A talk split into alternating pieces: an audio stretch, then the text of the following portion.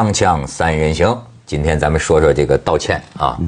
我们都有很多要向观众道歉的地方，但是今天咱们主要说说菲律宾的道歉，是吧？菲律宾阿基诺三世啊，最哎，这个香港人现在算是怎么着了呢？还是不满意的？那当然，他现在改成了一个那个影星前总统那个马尼拉市长埃斯特拉达，埃斯特拉达说：“我来道歉。”而且呢，我筹款一千万港币，嗯，听说还是要向马尼拉的华华人华商筹款，我都见过穷的。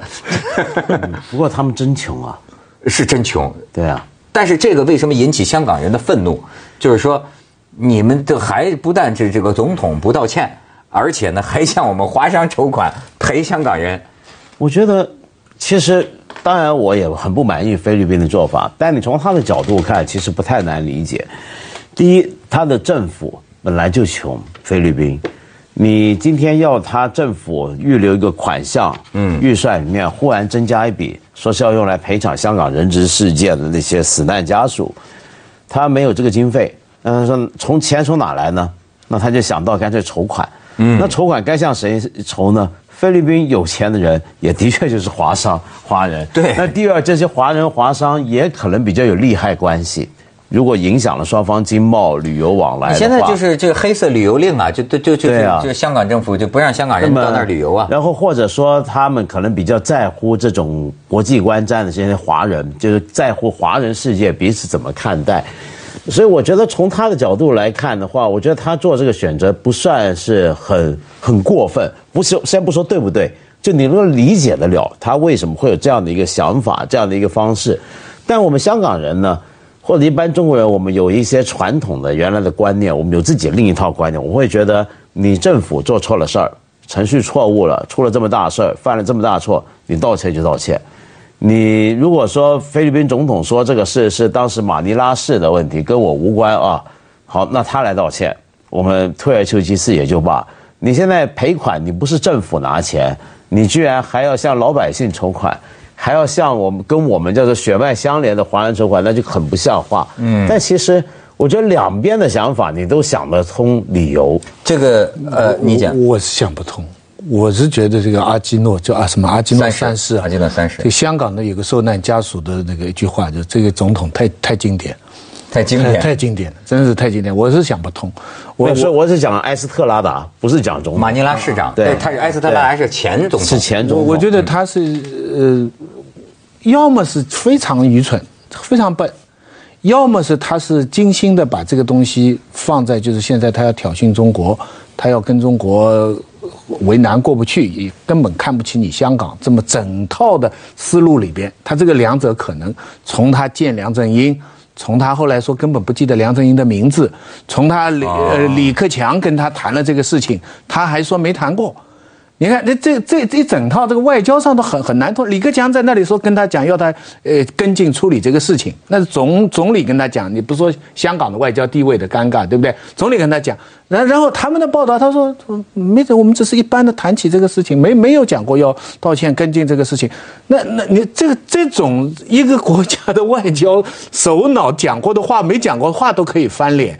所以我觉得他要么是很无赖啊，特别进水。脑子特别精髓，是，要么就是特别坏。他他基本上是现在是因为因为这个美国重返太平洋要跟中国这个整个包围圈，菲律宾是个马前卒，所以他在黄黄岩岛也是不断的起动作，对不对？就是整个他觉得跟安倍一样，他都都是他们都觉得就是他们大概哈，要是要是极聪明的话，他们大概都相认同美国智库的那个看法，就是说中国假如再十年二十年，他真的综合国力超过美国的话。你再跟中国再来谈这些事情是完全没可能了，所以一定要抓住现在这个时候，至少美国还是老大，我们还在那里争争。我不我不知道哎，总之是我觉得我觉得其实脑子进水了。我觉得不是，其实蛮聪明的。你觉得他？因为对菲律宾来讲，啊，当然你可以说他的表现很低级啊，比如说说了话没没认错，然后搞一大堆小动作，说什么，呃，很难听的话，这很低级。但是整个录像是非常清晰的，就是吃着你中国。嗯，什么叫吃着你中国呢？嗯，首先香港这事儿，他就把它看成是中国问题的一部分，就扣在一起。那你北京会不会为了香港人出头要求更多的东西呢？他就判断是不会。嗯，为什么呢？并不是因为我们全国人民不在乎香港这几个人死了的人质，而是因为今天我们知道东南海域，我们沿海这个地方有更大的大局有更大的大局要考虑。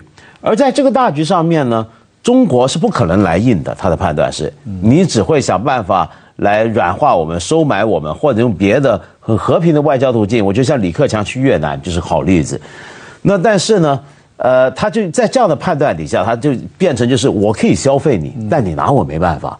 就我背后是美国，嗯，然后呢，我今天就拼命挑衅你，因为我也不有求于你什么不。是军事上他靠老美啊，对但是是不是他经济上还是要靠大陆的？也不一定靠那么多，也不是靠那么多，因为他经济太弱，是吧？在这个情况底下呢，他跟越南不一样，中南半岛国家跟中国的相互往来更密切。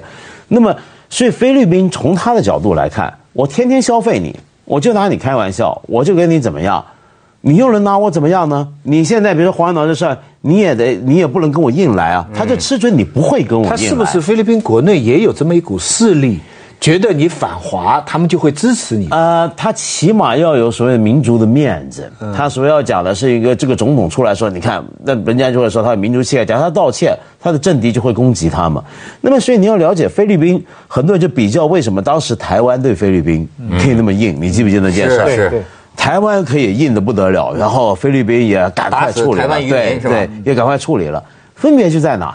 分别就在于台湾被他认为是属于美国保护这个岛链的哦其中另一个人物，另一个人马，对对不对？他跟台湾吵，得不到美国的支持。对这是两一个老大底下两个小弟之间的哎没错，是吧？那要综合起来，他干不过台湾，对 那各方面什么，那那赶紧认错。他跟中国的任何的吵，美国都会犒劳他。美国或许就算不帮他，不出声，至少至少做后台他至少觉得他就等于是那种，就等于是两边老大在后头瞧着，看你看我不顺眼，我看不顺眼，然后前面有些小弟，你瞧什么瞧？吐口水呸呸呸！你说他真敢干吗？他不敢，他这边呸呸完了，回头躲两下，就这个。啊，所以咱们就看看这个配的哈，他是这个这个表情是挺有意思啊。当年就是这个笑嘛，这个你看，对，在我们的文化里，如果菲律宾道歉，就等同承认国家、政府和人民犯错。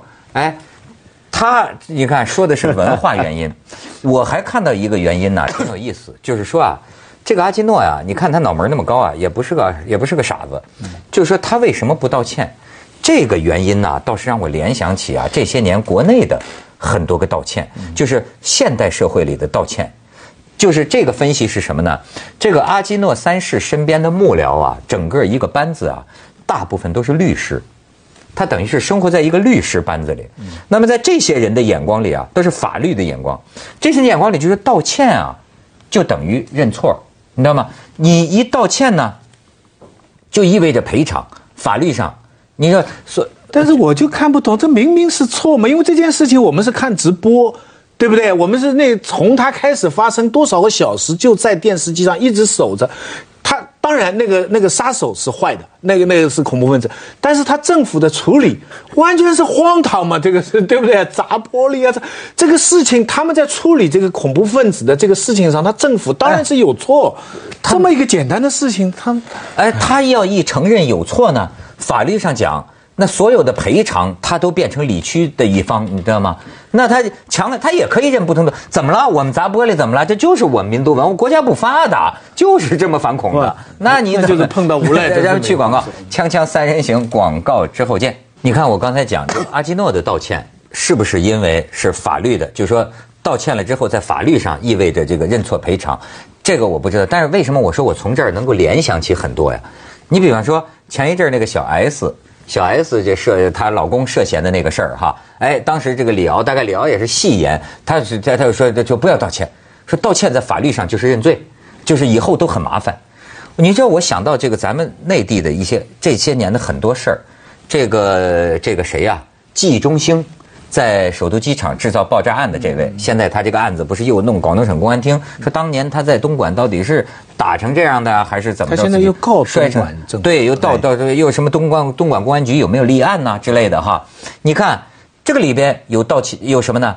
东莞公安局不是专门跑到他的老家，曾经给了十万块钱吗？嗯，你看那个时候也是说，对对不能道歉，我们这是救助，这你必须签字画押。我可不是给你赔礼道歉，我这是看你可怜，我我帮助你。因为什么呢？你看，这就涉及到一个问题。法律上讲，如果我公安局今天说对不起，我给您十万，他顺手在法律上啊，确实是可以，那就意味着你认呢。你知道吗？所前一阵儿很多人骂这个孟哥，我认为有过分的地方。就比方说，就说是两个在打这官司的时候哈，这个一般的意见就是说，你作为名人，这个又是母亲，对吧？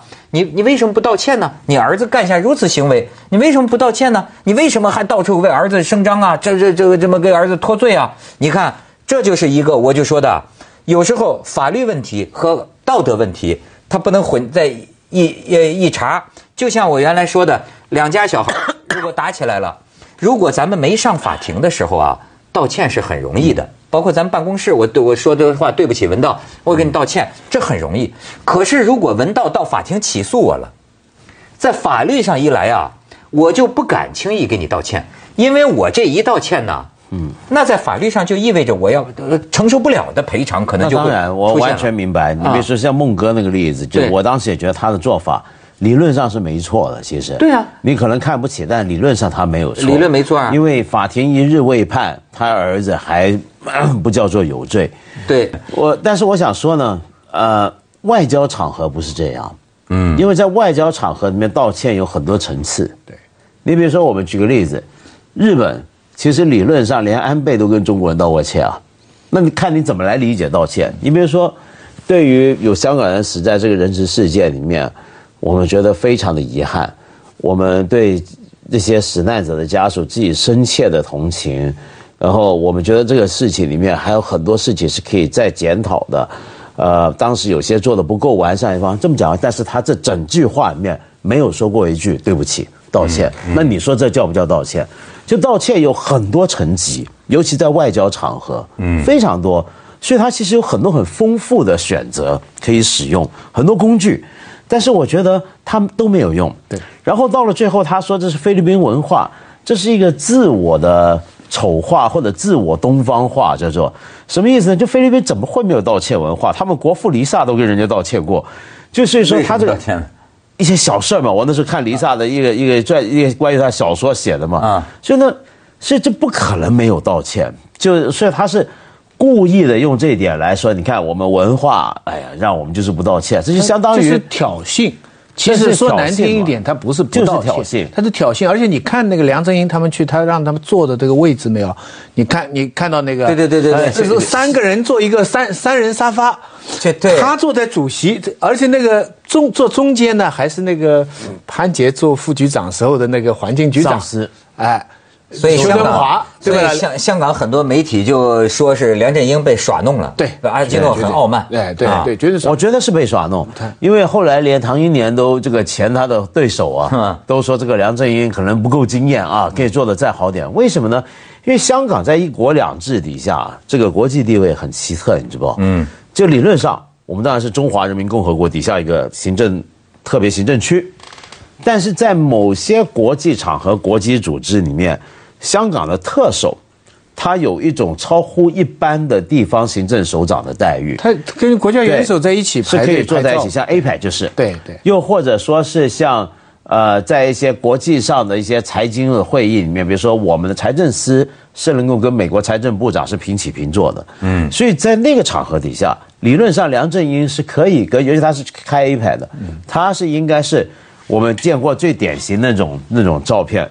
就是两个沙发，两个单人沙发嘛对，然后两边才是别的官员，啊，你人民大会堂，你不是常常看到吗？是两个单人沙发，哪有主人坐一个单人沙发，让另外三个人？这你知道像领导人接见属下，对你知道，就算我们自己在家里，你有一个三人沙发，你也不会让人家三个人挤在一起坐，对对不对？除非你是故意想吃豆腐，否则的话，你也是让他两个人坐，你三个人那个挤在那个，所以梁振英在，而且最妙的是事后他这叫什么名字都忘了，他哎这个时候 sorry，他道歉了。那个那个阿基诺啊道歉文化哎，他道歉文化来了，哎，对不起，我忘了他名字了。天哪，这么样的侮辱，这侮辱我我们梁振英啊！而且这两个地方妙得很，菲律宾是美国殖民地，那香港以前是英国殖民地，对不对？香港大概是殖民地文化里边算是殖民的比较好的，那个那个是个最差的殖民地。菲律宾很特别，这咱们这个不应该派梁振英去，应该派李小龙去。锵锵三人行，广告之后见。我很爱道歉，就是包括哎，真的，我我也不是说美德，我道我道歉都不值钱，因为你不打官司。就是就像我们广东人一句话。讲 sorry 当食生菜。对 对对，我哪怕是就说，哎，就骂了我的这个这个下级是吧？只要我晚半夜里想起来了，我就要打电话，我跟他道歉，嗯对吧？呃，但是因为我生活在一个较为封闭的圈子，你看咱们也曾经聊过，为什么这个北京人或者说内地人，包括这个你们这个文人之间争论起来，他或者抄袭或者这种问题，学者为什么这么不爱道歉？嗯，甚至就是最多我就梗着脖子我不吭声。嗯。我也不道歉，包括有些时候一些民间艺人，我们会看到他这是不能道歉。我后来慢慢发现啊，生存环境不一样，爱道歉呢，像我这样是生存在一个较为文明的环境里的人。你知道，要是在丛林世界，就是在在这个人与人之间的这个关系啊，非常恶、非常野野蛮的社会里啊，你这一道歉呢，你就衰到底了，你知道吗？它意味着一个人气势。他的气势衰了，这一衰啊，这我觉得我甚至有时候想到文革，就是不是我们那个时候啊，就人斗人的这种这种经验，还是一种一种遗存，一直到今天，比如说一个学者，你要一道歉呐。接下来出现的事情可能就不是道歉那么简单，你就衰到底了，你知道吗？你完全就是你这杆大旗啊，就倒了。两种情况，一种情况是看你什么事情，嗯，因为有的不道歉是因为，比方博士论文抄袭，这种是核心价值，对，对不对？这只是一个人的核心价值，这千万不能道歉。你一道歉，你就你就完了，对，这就好像一个一个一个政治家说你对要对多少万人的死亡负责任，你这种事情绝对不能道歉。还有一种呢是你讲，就是政治斗争啊，两个。人其实比一个气，就是在一个事情上，就是一个气头，就是有点像街坊吵架，谁说最后一句，对不对？所以明明吵得差不多，没什么，但是你说最后一句的这个人总是好像神气一点，对不对？哈，另外那个那个没说最后一句的人就气不过，那是气头，那是气头。这我觉得这个是两种不同的性质。嗯，我觉得其实这几个圈子都完全不一样。啊，但你刚才讲那种特别原始丛林那个状态。今天中国很多圈子都有这个状态，嗯，这个状态奇怪，就你刚讲气啊，你说怕一道歉，这个气就弱了，就没气势。对，但是这气场是有很多种的，呃，一个人有一些有一种气场是这样，气场很强大，但他照样可以谈笑自若的道歉，嗯，而他道歉完之后，人家也不觉得那是多大的问题。其实这种人也一样可以当很了不起的人物，可以做领导的。但是问题是我们今天通常只选择了另外一种，就是很傲慢的盛气凌人的那种气。我举个例子，你比如说，我们看看中国古代到现在我们认识的一些的、知道的一些重要人物。你比如说，你觉得刘邦会道歉吗？我觉得他会道歉。有可能啊。唐太宗会道歉吗？他也很有可能，也会一定会道歉。嗯。什么人不会道歉呢？我们想想看。可能成吉思汗不会道歉，秦始皇可能秦始皇不会道歉，所以你看到是道歉的人，也可以是个很厉害的皇帝领导；不道歉的人也可以是个皇帝领导，但他们气是不同的，一个是王道，一个是霸道。我们今天只倾向一种霸气。我们今天你看说人气场强，最爱说就是这个人有霸气。对，有时候还有讲话的技巧。比方我最近在看那个六六年十月二十几号毛泽东的一个讲话，他是说这个。刘少奇同志犯错，邓小平同志犯错，中央也有责任嘛？嗯，你看他这个这个话，算是道歉呢，还是他听上去很谦虚啊？啊，中央也这不能单怪他们。你看，所以这个这个就王者的道歉，听上去好像承担责任，其实就把他们打倒。我就觉得这个道歉这件事儿啊，呃，挺有意思。你看，你要比如说，你说这个道歉像喝茶一样容易，英语里就是这样。你看咱去外国，嗯，他们简直是随时跟你碰了一下，他都都本能的就是。但但他英语里面级别不一样，sorry 跟 apologize 还是不一样的，有分别。他那个句我层级分。还有中国人日常生活当中啊，我不知道你们感受怎么样，道歉是白道的。你要是跟家里的人哈，你一件事情吵起来了，然后你道歉了哈，不仅没效果，反而 对方加紧进攻。没有人因为你说亲人之间哈，没有人因为你说我对不起，我这个事情做的不对，他就会原谅你的。没有这回事的。徐老师，这是你的家庭经验吗？很多 人就是这样。我觉得这蛮常见，就是我们的道歉文化的确有点不一样。